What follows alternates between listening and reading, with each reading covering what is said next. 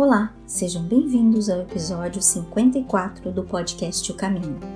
Hoje vamos refletir sobre o capítulo 21 do livro Caminho, Verdade e Vida, que discorre exatamente dos caminhos retos. E o título já por si só nos aponta para onde devemos direcionar o nosso esforço e a nossa atenção. Então, a grande questão que se impõe aqui é que entre os caminhos retos, conceitualmente propostos pela vida, conflita diretamente com os anseios do nosso ego. E aí os conceitos se confundem e chegamos ao ponto de sofismar para justificar e impor a nossa posição pessoal e a história está cheia destas situações.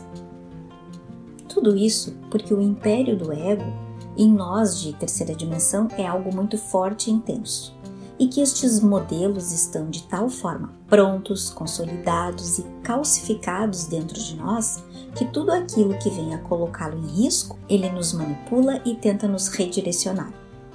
Há que se ter muita determinação e firmar as nossas convicções pessoais para podermos colocá-lo em seu devido lugar. Tarefa nem um pouco singela e que somos convocados a realizar pois ninguém mais está sendo convidado sutilmente a mudar. Teremos de experimentar os novos caminhos para criar uma nova consciência e um novo paradigma. E para isso teremos nós que travar conosco a boa luta, que será árdua, mas factível. Afinal, sair de nossa zona de conforto, mudar velhos hábitos, requer esforço, atitude coerente e que nos ponhamos em movimento certamente com algumas recaídas, mas tenha certeza, será altamente compensador os ganhos. A luz resplandece as trevas e Emmanuel nos traz uma imagem que se encaixa nesta situação perfeitamente quando nos diz: Uma imensidão de trevas não consegue apagar a luz de uma pequena vela, mas lembremos que basta apenas um leve sopro do vento para apagá-la. E estes somos nós e os nossos anseios de luz, na difícil tarefa de negarmos ao ego e fazer pelo todo, pelo coletivo, que em essência e bem verdade também somos nós. E não vamos mais permitir que nosso ego apague a chama que vive em cada um de nós. Esta é a única forma de sermos felizes. Não existe outra. Fiquem agora com o comentário de Joaquim Marquísio.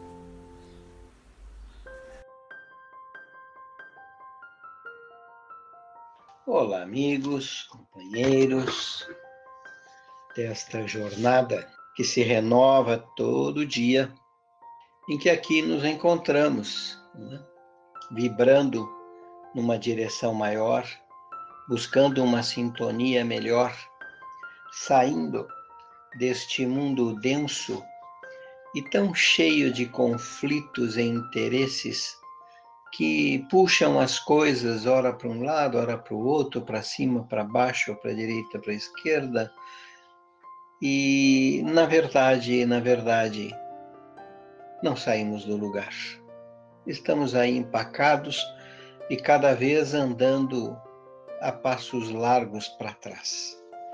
O importante é que de todo esse cenário difícil e complicado que o homem criou, se transformou num gigantesco labirinto, em que todos nós estamos por ali andando, andando, andando, andando e sem achar a porta de saída.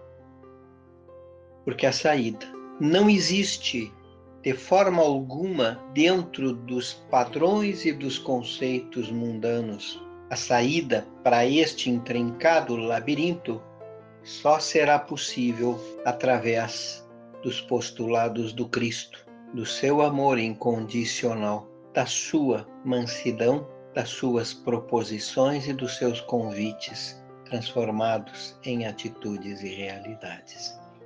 Isto posto, nos cai o capítulo 21 do Caminho, Verdade e Vida, que tem por título Caminhos Retos. E o salmo assim nos diz: E ele lhes disse: Lançai a rede para a banda direita do barco e achareis. João, versículo 21 a 6. E Emmanuel assim tece considerações a respeito deste salmo.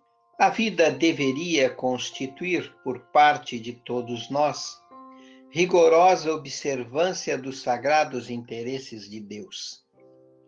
Frequentemente, porém, a criatura busca sobrepor-se aos desígnios divinos. Estabelece-se então o desequilíbrio, porque ninguém enganará a divina lei. E o homem sofre compulsoriamente na tarefa de reparação.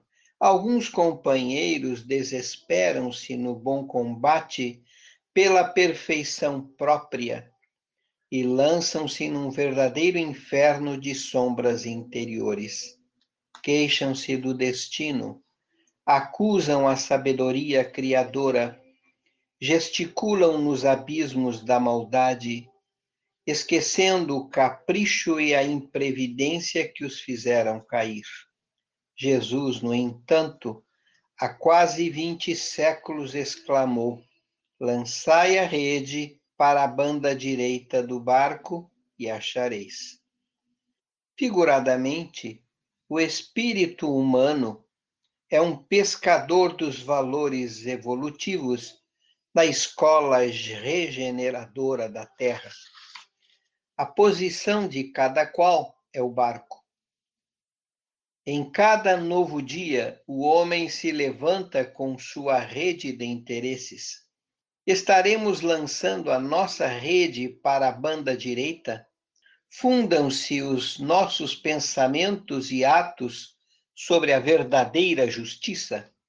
Convém consultar a vida interior em esforço diário, porque o Cristo, nesse ensinamento, recomendava de modo geral aos seus discípulos Dedicai vossa atenção aos caminhos retos e achareis o necessário. É uma bela proposição de reflexão, não é? Vejam que esta, esta passagem estavam os apóstolos no barco com Jesus e eles lançaram a rede e nada pegaram. Lançaram novamente e nada pegaram. Lançaram novamente e nada pegaram. E aí Jesus lhes deu esse este, esta dica: lançai para a banda direita do barco e achareis. E aí eles lançaram e a rede veio cheia. Vejam, assim, Jesus, com toda a sua profunda amorabilidade e compreensão da vida, compreendia também, e isso é importante que nós tenhamos isso claro, não é? que nós não podemos nos descontextualizar do processo da vida. Porque é desse, agindo desta forma, eu vou estar me enquadrando fora dos parâmetros e dos padrões da minha realidade objetiva que eu presentemente tenho. Aspirações, anseios, vislumbres, sim, eles fazem parte e eu já devo começar a tê-los nos meus horizontes, mas como premissas, mas como princípios para serem aprimorados e desenvolvidos. Porque você querer abreviar as coisas é querer você criar problemas sérios para si mesmo. Me lembro eu não me lembro bem como foi o episódio, mas sei que um companheiro que era afeito às lides da pecuária, e ele estava num grande dilema com relação a esta questão de que a alimentação tinha que ser vegetariana e essa coisa toda. E ele ficou num dilema de tal ordem porque o seu ganha-pão e o ganha-pão de várias pessoas que dependiam dele estava em função da atividade. E ele foi conversar com o Chico. E aí o Chico disse para ele: Olha, eu conversei isso com o Emmanuel. Ele me disse que, verdadeiramente, na linha do tempo, nós vamos ser vegetarianos todos, naturalmente. mas que isto não pode ser uma imposição para agora, porque isso iria gerar uma desestabilização muito grande na vida das pessoas e nos conceitos das pessoas.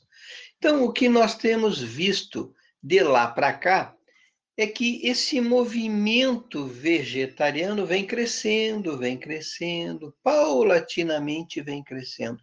E nós estamos migrando para uma outra plataforma de alimentação e de percepção de nutrição e de visão de alimentação, diferente daquela que tinha lá. Né?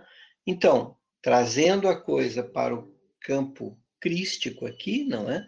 Jesus entendia essa necessidade. Os companheiros precisavam de subsistência.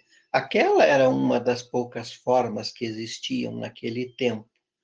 Então, óbvio, ele também amava os peixes e tinha por eles toda a consideração e respeito. Óbvio. Mas você tem que conciliar esses parâmetros e esses padrões. E este é um dos nossos grandes problemas para construir caminhos retos.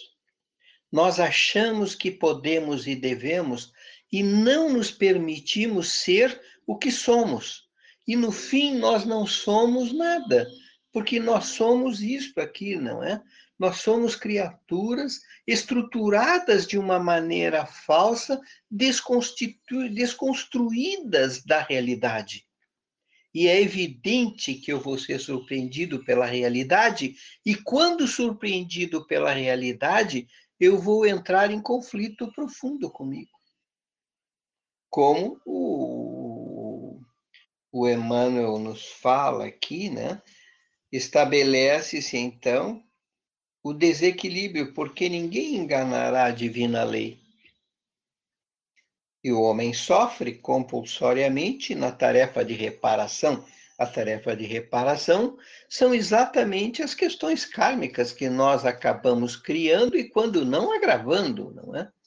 Bueno, então a verdade é o seguinte: o bom combate, ele diz aqui no, no, no parágrafo seguinte, Alguns companheiros desesperam-se no bom combate pela perfeição própria, e lançam-se num verdadeiro inferno de sombras interiores, porque criam imensuráveis conflitos consigo.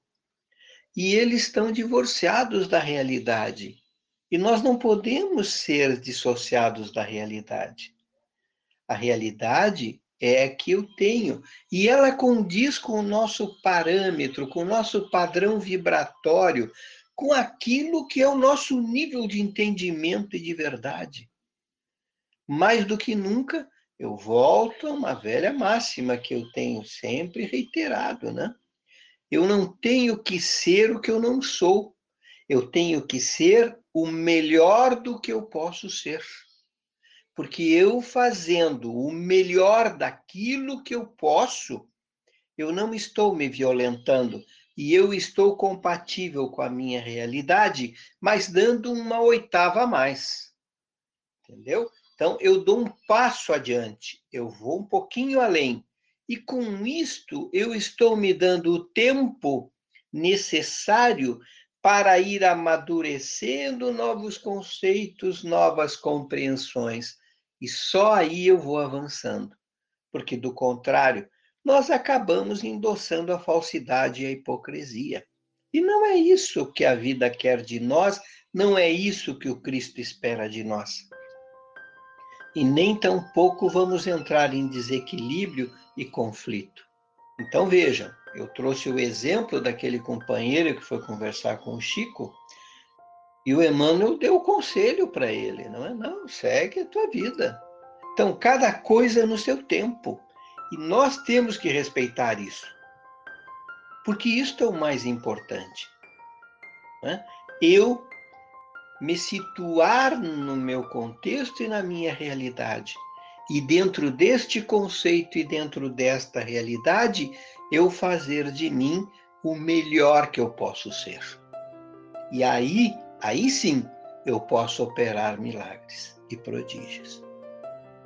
Porque no momento em que eu começo a modificar meus conceitos, a alcançar uma visão maior e respeitando os meus limites e até onde eu posso ir, eu vou avançando no entendimento, eu vou compreendendo mais e eu vou cada vez mais firmando uma posição que em qualquer cenário, que em qualquer contexto, eu vou estar bem posicionado. Porque isto não é ilusão, não é enganação, não é hipocrisia, não é falsidade, isso é construção real.